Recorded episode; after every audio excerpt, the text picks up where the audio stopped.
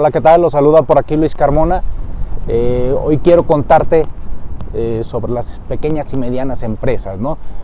Eh, ¿Sabías tú que actualmente en México hay 4 millones de pequeñas y medianas empresas, o PYME? ¿Sabías tú que estas generan alrededor del 56% de los empleos que hay en el país? Y pues muchas familias dependen de ello, ¿no? Bien, me da tristeza saber también que muchas de ellas no logran consolidarse. Y con consolidarse quiero decir que no duran más de dos años. Muchas de ellas terminan cerrando eh, en menos de dos años. En fin, los emprendedores, las personas que abren estas pymes, son muy buenos. Son muy buenos creando bienes y servicios. Pero Desafortunadamente, las personas no son tan buenas eh, en temas de administración, de recursos humanos, de operaciones, de ventas, de marketing, entre otras cosas.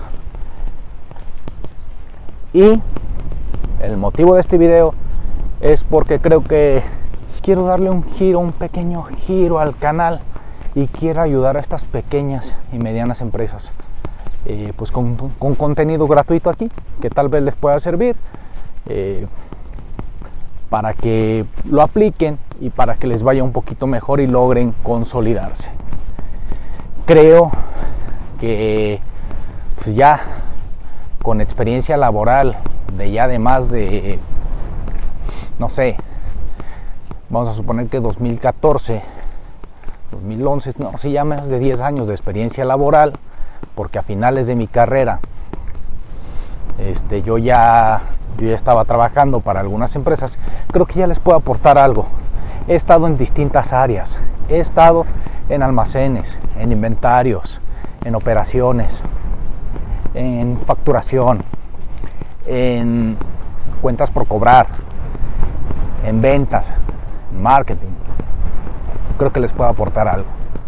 Y el tema que quiero hablar hoy es acerca de la gestión de inventarios y sobre el buen acomodo de estos. Es decir, que estén bien acomodaditos, bien ordenaditos para evitar merma, evitar desperdicio.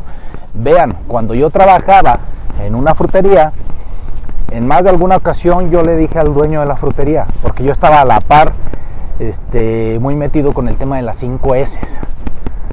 Y le dije, oye, esto no está chido así. Esto se puede acomodar mejor. Le puede dar una mejor vista, vas a tener una mejor presentación, eh, vas a tener la mercancía este, visible, vas a evitar desperdicio. Y el dueño, desafortunadamente, quizás porque estaba chamaco, Y por no verme a mí consolidado o ya titulado, no creía en mí. Decía, no, no, no, no, no. Es que tú que sabes, hay que aprovechar los espacios, todo bien acomodado cabe. Y, no, no, no. Aquí hay, no hay que negar mercancía y hay que saturar, cabrón.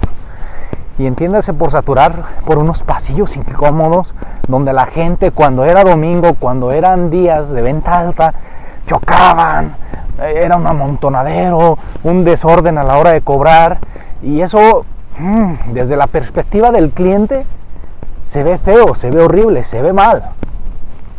Entonces, pues total, nunca me escuchó. Y después me enteraba de que el vato surtía plátano, por decir el ejemplo, una fruta, y, y, encontraba de repente cuando él se metía a la operación, porque él básicamente cobraba y hacía compras, cuando le tocaba meter las manos al fuego y le tocaba meterse a la operación para chambear, ponerse el overol, encontraba cajas de plátano o de fruta podrida por ahí, decía, ¿qué está pasando? Y regañaba a su gente. No, pues, no sé, a ver quién acomodó, quién nos está fijando.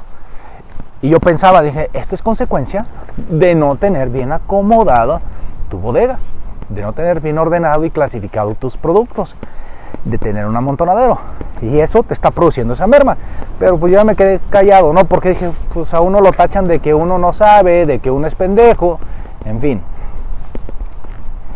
Mismo caso, hace no mucho, también asesoré a otra empresa pyme y no que me haya pedido asesoría, sino que fue una plática de compas, ¿no? De cuates.